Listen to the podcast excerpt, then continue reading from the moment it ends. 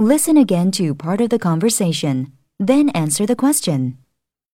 They are all going. We discussed weapons of mass destruction and the Nuclear Non-Proliferation Treaty in our last tutorial. The decision about attending the demonstration was unanimous. All 26 of us decided we definitely wanted to go.